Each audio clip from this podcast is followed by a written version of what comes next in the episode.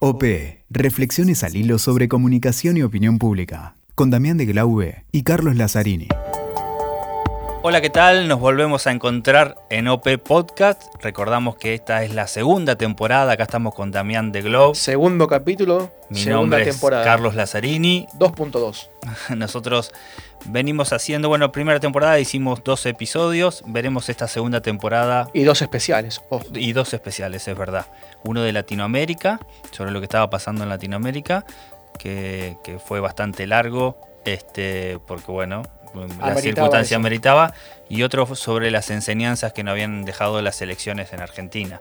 Y hoy, Cali, algo que quizás a vos te sea mucho más eh, familiar. Vos sos- has tenido mucha experiencia en los medios. Y hoy te pregunto, te consulto. ¿Un político y el micrófono se prepara? ¿Es natural? ¿Hay media training? Es verdad, por eso en este segundo episodio de OP Podcast vamos a conversar con Javier Massa y con Laura Castellanos. Ellos se dedican a este tipo de entrenamientos, a los candidatos, a los gobernantes y demás, para cómo enfrentar al periodismo y cómo enfrentar hoy la multiplicidad de medios, porque ya no hablamos de medios tradicionales, hablamos de diversas plataformas. Y algo que a mí siempre me interesa, seguramente Damián este va a ser el disparador y después veremos hacia dónde va esta conversación. Pero qué pasa con... A mí siempre me, sonó un poco también, eh, por supuesto que es muy válido y creo que es sumamente necesario el tema de entrenarse para enfrentar los medios y las distintas eh, circunstancias, las distintas herramientas, ¿no? Pero cuánto se pierde, cuánto se va hacia lo artificial y cómo Exacto. hacer para no perder lo genuino. Seguramente sobre estos temas vamos a estar conversando en este segundo episodio. Exactamente. ¿Y cuánt- cuántos candidatos, desde lo genuino, desde lo que no estaba en el manual, hicieron Tienen que aprender. un hito? Exactamente. la preparación y primer término de cualquier político profesional, sea candidato o sea un político que ya está ejerciendo un mandato por elección popular, es constante. O sea, yo te diría como punto de partida de esta plática que el error más grande que puede cometer cualquier político es considerar que ya sabe, que ya conoce, que ya está preparado para enfrentarse a los medios. Nosotros tenemos un, un axioma, decimos, eh, ninguna pregunta es estúpida, pero muchas respuestas lo son. Y eso ocurre básicamente por falta de preparación. Aquello de la pregunta difícil, escuchamos eso, ustedes lo saben aquí, en Estados Unidos, en Argentina, en Perú, en cualquier parte, en cualquier país, la queja más frecuente del político improvisado es, es que me hicieron una pregunta difícil, me hicieron una pregunta controversial. Eso no existe.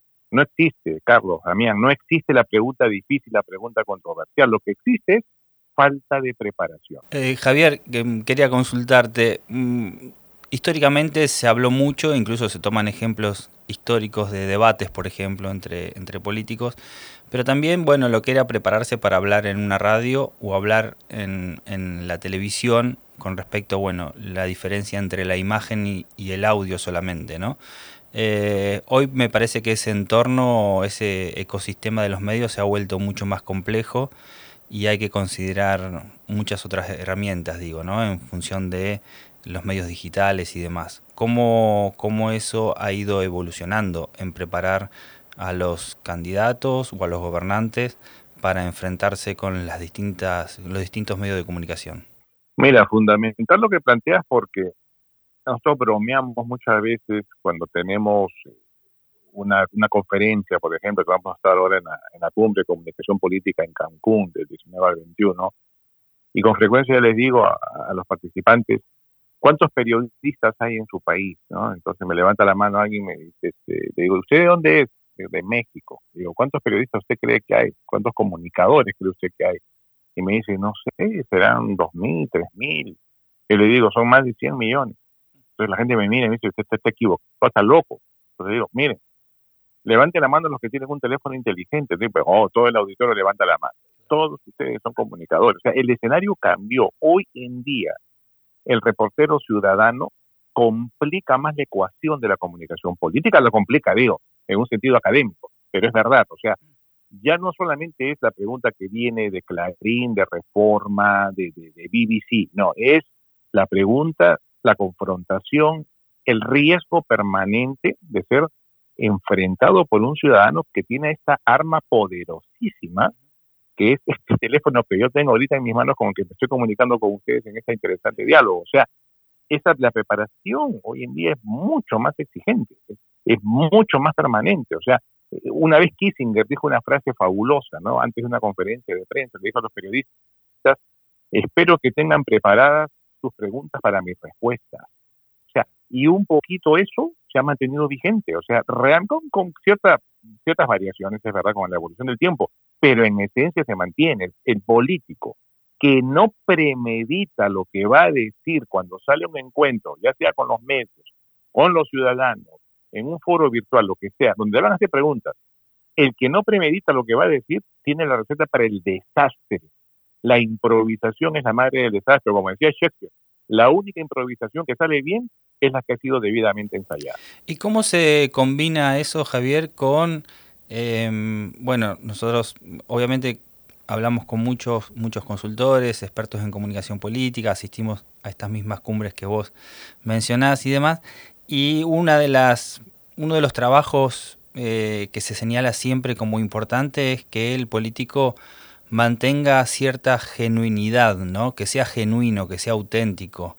¿Cómo se combina eso genuino, pero que también es preparado, digamos, esa preparación a la que vos haces referencia, pero también que no quede una, una cuestión, una presentación artificial, ¿no? Mira, eso, eso es extraordinariamente importante y me están ustedes quemando un poco el pastel porque ese es el tema que voy llevando a la cumbre, pero bueno, vamos, vamos, vamos un poquito desnudando las primicias, ustedes quieren. Sí, ha habido una evolución. De hecho, mi segundo libro, que se llama Políticamente Incorrecto, apunta a eso. Yo saqué un libro hace 10 años, de hecho ya casi 11 años, en el 2008, que se llamaba Cómo enfrentar con eso de los periodistas. Libro que tuvo tres ediciones, se agotó, ya no se vende. Y yo decía en ese momento que la fórmula, la ecuación para manejar una pregunta es 10 más 90, o sea, 10% respuesta y 90% mensaje. Eh, siempre haciendo referencia, por ejemplo, al el famoso, famoso, la famosa anécdota de, Kennedy, cuando le preguntan en, un debate, el debate con Nixon precisamente, si qué haría si es que él, de ser elegido presidente, iba a seguir con una carrera armamentista, que era todo un tema de la Guerra Fría con la Unión de Repúblicas Soviéticas Socialistas de aquel entonces. Y Kennedy dice, mire, Estados Unidos con el nacional que tiene ya está preparado. Pero si yo soy elegido presidente, tengo que proteger lo que no tiene protección. Y eso es el seguro social. Y se pone a hablar del seguro social. Entonces, él convierte la pregunta de, ¿vas a seguir fabricando bombas atómicas? con, voy a proteger, voy a salvar al seguro social. Esa ecuación 10-90 ya no funciona. Hoy en día nos manejamos con una ecuación 30-70 o incluso a veces 40-60. O sea, ya la respuesta tiene mucha más importancia de la que tenía antes. Y eso va a tu pregunta. ¿Qué tan genuino y qué tan preparado al mismo tiempo tiene que ser el político? Las dos cosas, Carlos. O sea, son dos, dos variables que tienen que convivir. Bueno, ahí viene el trabajo del consultor para ayudar a encontrar al político la vía para poder con su autenticidad, su esencia como persona, como ser humano y también la necesidad de tener un dominio natural de estas técnicas. Pero ya hoy es mucho más chamba para nosotros, para los consultores de comunicación política, porque no solamente decirte, mira, si te preguntan si, si, si, eres hincha de Boca o River y te vienen diciendo que te gusta el bife de chorizo. O sea, eso ya no funciona. Y hay políticos brutos que siguen haciendo eso, la fórmula vieja que ya murió y no se dan cuenta que, los paradigmas de la comunicación política, los paradigmas del, liderazgo político han evolucionado. Y esto es una evolución, ojo, nueva, ¿eh? estamos hablando de un, fenómeno probablemente de los últimos 10 años, y hasta un poquito menos. Eh, son cambios recientes, pero son cambios que vienen de la mano también con un nuevo perfil del elector. Javier, una consulta y vamos eh, cerrando. Te agradecemos mucho que estés con nosotros. Si un candidato tiene una debilidad, no da bien algún aspecto en la pantalla o algo no sale bien en su habla, quizás esto pueda transformarse con el trabajo de, alguien en una fortaleza, en, alguna, en algún signo distintivo que lo haga como pasaba en los 80 o en los 70, que lo haga como un objeto distintivo y que quede en la mente del votante? o ya no va esa, esa técnica? Yo te diría que la única dificultad, y yo la he tenido como consultor, no te puedo dar nombres, pero sí te puedo decir, es una vez que nos tocó trabajar con un candidato que era tartamudo, eh, te corrijo, precandidato que era tartamudo, y, y, realmente era tal la dificultad que tiene ese pobre caballero, muy inteligente, muy capaz, pero le ponías la cámara y era simplemente, o sea, no, no, no, no podía comunicar con la cámara. Tuvimos que recomendar que se le pusiera como, como colaborador, como estratega, y pero que la cara de la campaña tenía que dar la otra persona. O sea, salvo esas dificultades que obviamente te crean un tremendo problema, más allá de eso, todo es superable. ¿eh? El candidato que dice que tiene pánico escénico, el candidato que habla mucho, el candidato que es demasiado parco, eh, todo eso se supera realmente trabajando con, un buen media training, es encontrar las potencialidades del candidato y algunos tienen una, es verdad, un talento natural de comunicar más fácil. Con Peña Nieto nos tocó la campaña presidencial de México, por ejemplo. Bueno, Peña Nieto era una imagen fantástica. Había que lucirlo mucho en televisión porque además tuvo un éxito por, por, ser un tipo pues, eh, muy, muy, muy guapo y funciona muy bien con el voto femenino, por ejemplo. ¿no? Entonces, tú tienes que encontrar eso. Hay candidatos que por ahí no les da mucho la apariencia física, pero tienen una voz poderosa, profunda. El caso de Nixon, ¿no? Nixon Kennedy, nuevamente el paradigma clásico. Sí, sí, sí, Kennedy, pero el tipo, las mujeres se consideran muy Siempre volvemos al clásico, ¿no? Al clásico debate Kennedy-Nixon. Es, correcto, y, pero Nixon tenía una voz grave. Y ligo, ligo, ligo un poco esto, la pregunta de Damián y tu respuesta, eh, con el tema de las redes sociales. ¿Qué pasa, digamos, con, las transmisiones en vivo de Instagram, las fotos y demás, eh, un poco se mide también en función de lo que estabas diciendo, aquel que tiene por ahí mejores aptitudes para eso, eh, se le recomienda mayor uso de estas herramientas y aquel que por ahí no las maneja tan bien o no da tan bien en, esos formatos, se lo limita eh, en cuanto al uso de estas herramientas. ¿Es así? Mira, es que hoy en día quien no tenga eh, que te digo, no te digo el, talento, pero que no haga, no esté decidido a hacer el esfuerzo para tomar toda la ventaja que significan hoy las redes sociales, te está cediendo un terreno muy, muy grande al enemigo, ¿no? A los rivales. Es decir, o, eh, las redes sociales llegaron para quedarse, nos guste, no nos guste, nos, nos agrade, nos acomoden, nos, nos incomode, eso es irrelevante. O sea, ya están. Yo siempre digo, no definen una campaña, pero sí influyen mucho, porque además llegas a un público que no te consume en mainstream media, ¿no? Los muchachos, los... sí, digamos que no es, no es aceptable aquel político que te dice, no, yo redes no. Digo, no. Eh, ah, no, my friend. Ah. No, no. Hoy en día, no, no. Es más, o sea, nosotros de Massa Communications, nosotros no hacemos redes sociales. O sea, nos mantenemos en mainstream media, pero siempre decimos a los clientes, tienen ustedes que buscar especialistas que trabajen en redes sociales porque eso es un campo. Podemos recomendar ciertas cosas, pero hay, hay consultores que están trabajando ese, ese campo que todavía es muy, muy, muy, muy virgen. Si tú quieres, hay mucha. No sé, me preocupa un poquito eso, ¿no? Eh, hay cierta exageración en algunos colegas consultores de querer llevar que todo hoy se define en redes sociales tampoco. ¿eh? O sea, yo digo, hoy es como tomar vitaminas. O sea, las vitaminas son importantes, complementan lo que no te da la alimentación diaria. Pero pretender mantener tu dieta con puras vitaminas. Claro, no hay reemplazo, hay convivencia, ¿no? Correcto. Mira, yo creo que esto es como una especie de, no sé si a veces somos curas o psiquiatras, ¿no? Pero cada vez que, estoy frente a un político, lo primero que le pregunto es, ¿tú quieres ser entrenado?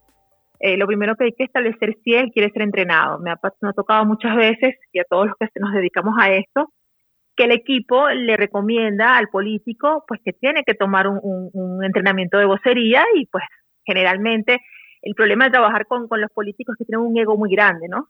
Entonces te dicen, si a mí me eligieron no sé cuántas millones o miles de personas, como me quieren como soy, como tú me vas a decir que lo que yo digo no está bien. Entonces lo primero es establecer ¿Quieres o no quieres mejorar el, tu discurso? Por supuesto que sí. Allí yo, mi, mi método, no sé si de los compañeros, yo como vengo del, del mundo del periodismo, yo siempre comienzo con una entrevista de personalidad, que me permite a mí eso como entrenadora de vocería, conocer las motivaciones, conocer las debilidades, conocer los puntos fuertes, también ver cómo habla, ¿no? Desde el corazón. Eso me permite tener un perfil de mi vocero que voy a entrenar. Luego que hago esto, pues destino con él, fíjate que lo que te estoy diciendo no es una vocería tradicional como la que se hacía antes, ¿no? Y te voy a explicar por qué lo, hago yo ahora sí. Después de este, de este primer paso de acercamiento con él, que desdoblamos, desdoblamos el ego, vemos qué tenemos allí para trabajar, comenzamos a definir quién soy y qué quiero, ¿no? Es muy importante para, para un buen vocero saber y tener muy claro quién es y qué quiere. ¿Por qué? Porque así puedes construir todo tipo de discursos, desde hablando con tu gente en el comando de campaña, hasta por las redes sociales, hasta en un plató de televisión, ¿no? Es muy bueno y es muy importante que siempre hagamos, construyamos un discurso muy fortalecido y que sea siempre el mismo, adaptado a distintas plataformas. Y de allí, por supuesto, dependiendo, amigos míos, de, de la audiencia, de, incluso de, de, lo que, de quién soy, qué quiero del político, pues definimos las distintas partes de la vocería. Eh, no sé si a lo largo de tu trabajo ha ido modificándose la, la, forma de, de, entrenar al candidato, al político, etcétera, eh, en función de los nuevos dispositivos y las nuevas herramientas de comunicación, no todo el universo digital cómo antes se trabajaba para los medios más tradicionales y cómo ahora se entrena a los candidatos ya con, otras herramientas. Totalmente de acuerdo contigo. De hecho, por eso te digo que como ha cambiado todo el ecosistema mediático, con medios tradicionales y no tradicionales, también un buen entrenamiento de vocería tiene que cambiar también adaptarse, como tú dices, a esto nuevo. Y entonces ahora el entrenamiento de vocería era hace años, cuando yo empecé en esto, pues uno hacía mucho énfasis en tres estaciones, ¿no? De, entrenamiento. La radio, el plató de televisión y la entrevista para prensa escrita, ¿no? Entrenabas al, al, vocero político para esas tres grandes redes y quizás les dabas alguno que otro tip cuando estuviera en un casa por casa, por ejemplo. Ahora es muy distinto por lo que tú estás, mismo diciendo. Como hay distintas plataformas, parece mentira, no es que debes tener distintos discursos tienes que tener el mismo discurso base y depende de, la red donde te vas a desenvolver, pues diluirlo, ¿no? A veces tendemos a decir, bueno, si estoy en, en Instagram, pues voy a ser payaso, y si estoy en Twitter voy a ser serio, o si estoy en un plato de televisión es otra cosa.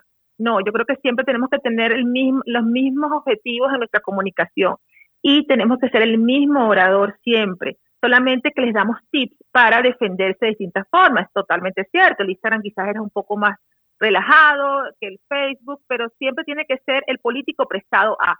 ¿Cuál es el gran error que siempre se comete en la vocería? Que siempre queremos, como nos dicen siempre, que un buen político tiene que ser empático, entonces nos queremos desdoblar y convertir en quienes no somos. Entonces ves estos fenómenos de políticos que tú ves abrazando viejitas cuando lo detestan, eh, o que quieren ser simpáticos y jóvenes y meten la pata porque no son así. Sí, un poco lo que, lo que venimos eh, conversando para este episodio de, podcast es justamente eh, hasta dónde no perder lo, genuino del candidato, ¿no? en estos entrenamientos. Mm. Totalmente. Mira, yo difiero mucho de muchos colegas, grandes consultores, que dicen que un político no nace, sino que se hace. Este, no me gustan los grises, pero yo pondría 50 y 50. Es decir, eh, hay mucha gente, muchos comandos políticos que creen que porque se aplican todas las reglas del, del, de la vocería, o mejor dicho, del marketing político, vas a convertir a un político que de verdad no tiene esa, esa, ese fuego que tienen muchos políticos, que, desde los grandes políticos que hemos conocido, no lo tienen y tú crees que lo vas a convertir. Sí te puede resultar al principio, pero es lo que yo llamo que son ídolos de paja. ¿No? Ídolos de paja porque a la primera de cambio les prende fuego y ya hasta ahí llegaron, ¿no? Entonces, por eso es que siempre hago énfasis de saber quién soy y qué quiero. Una vez yo estaba entrenando a un congresista en Panamá y yo le estaba hablando de la historia, ¿no? El storytelling que todos hacemos, ¿no? Que me decía, mi, historia no es, me decía él, mi historia no es atractiva, Laura. Yo soy un tipo normal, en una casa normal. Empezamos a hacer la entrevista y nos dimos cuenta que su abuelo luchó contra la dictadura, que toda su familia siempre ha sido familia política. Le digo, wow, ¿cómo tú vas a decir que tú no has hecho nada por Panamá? Entonces, sabes, siempre tenemos algo. Desde la historia que tú crees que es más inverosímil, es tu historia. Y al ser tu historia, es poderosa. Entonces, en una buena vocería tenemos que sacar esos matices sentimentales, esos matices emocionales que pueden salpicar nuestro discurso como político y que lo van a hacer distinto.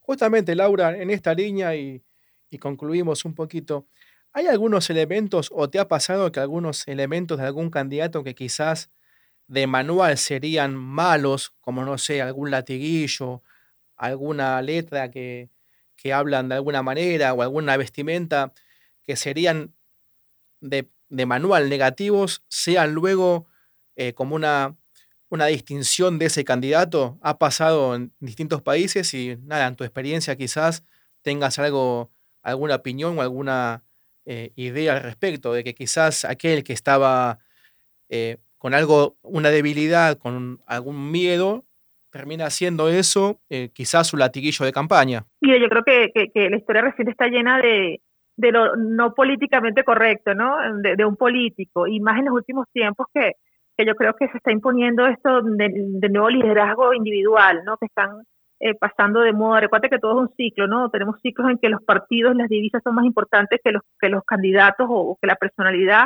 Ahorita creo que estamos en esa etapa de candidato de la personalidad. Hace poco me, pasó en República Dominicana, eh, pues un, candidato que e, es muy bocaza, ¿no? Hablaba mucho. Y, y un candidato que hasta fue presidente de allá y nosotros decíamos, no lo podían controlar, un señor ya mayor, vamos. Y yo decía, pues vamos entonces a, hacer control de daño. Ya sabemos que él es así. Entonces lo que tenemos que hacer es decirle que es una cualidad, que es sincero, reconocer que nos metemos en problemas, pero que este, sabemos que con este candidato vamos a tener la verdad. Claro, sobre todo, sobre todo, discúlpame Laura, lo que te preguntaba Damián, sobre todo porque ahora la opinión pública, eh, la audiencia es, es, implacable, digamos, te agarran un, gesto y, se transforma en un meme y te ridiculizan y de ahí, digamos, es difícil salir, ¿no? Si no haces ese control de daño estamos a un clic de distancia de la denuncia, ¿no? Que antes eso no pasaba, y de la burla y, del escarnio. Pero hay muchos políticos que se la han jugado. Yo siempre pongo a Donald Trump de, ejemplo, ¿no? Es un tipo que un tipo mediático, y ahí tú ves el olfato que tuvo el hombre cuando tuvo cuando estuvo en campaña, y que él vendió su verdad. ¿Cuál era su verdad? Un, eh, un hombre, pues, homofóbico, capitalista, nacionalista en exceso, patán, él vendió esa verdad. En el libro, en el libro de, de políticas hubiese dicho, oye, no, tienes que decir que eres un angelito de Dios. Republicano además es más ortodoxo que nadie. Y él se arriesgó. ¿Por qué quizás él enganchó en una gran parte de la población? Porque la gente sabía que lo que él decía era así, era verdad, y porque también decía cosas que la gente no se atrevía a decir. Entonces, no siempre eh, salirnos del molde es malo. Ojo, ciertas condiciones aplican. El candidato que te dije de República Dominicana, le dije, mira, yo no te voy a decir, yo vengo de afuera, eh, me van a ver feo, yo no te voy a controlar a que, tú, a que tú dejes de ser como eres. Sucede que el media training va de la mano de la estrategia también, ¿no? Uno puede, uno, puede ejercitarlo para que dé mejor en las distintas plataformas de los medios, con los periodismos, pero eso se trabaja junto con la, con la estrategia, evidentemente, ¿no? Claro, recuerda que toda comunicación es, es eh, producto de una estrategia. A veces dicen que la comunicación falla, no falla la comunicación, la que falla es una estrategia que quizás no supo alinearse bien con la comunicación. Y siempre cuando yo voy, siempre me llevo una estratega, por supuesto, y hay que sentarse a ver y, a, sincerar lo que tenemos en la mesa, ¿no? Porque a veces cuando ya estamos en el campo, que ya tenemos el tiempo encima, no podemos poner a hacer una lobotomía del candidato para que cambie. Lo que tenemos es que ponernos de su lado, decir, tienes esto, vamos a usarlo de esta manera, pero por ejemplo, con el caso que te estoy diciendo, teníamos problemas con los chistes sexistas y de la, de la comunidad gay. Le dije, eso sí te lo vas a tener que guardar en un bolsillo, porque eso no hay forma, y menos en estos tiempos, de justificar ese tipo de, de chistes. Es decir, no todo es ni blanco ni negro, y menos ahorita, porque tenemos una, una playa ¿no? muy gigantesca de medios y sobre todo de reacciones que nos pueden jugar en contra si nos ponemos muy ortodoxos en la aplicación no solamente de media training, sino también de las, de las estrategias de comunicación en general y de la estrategia política.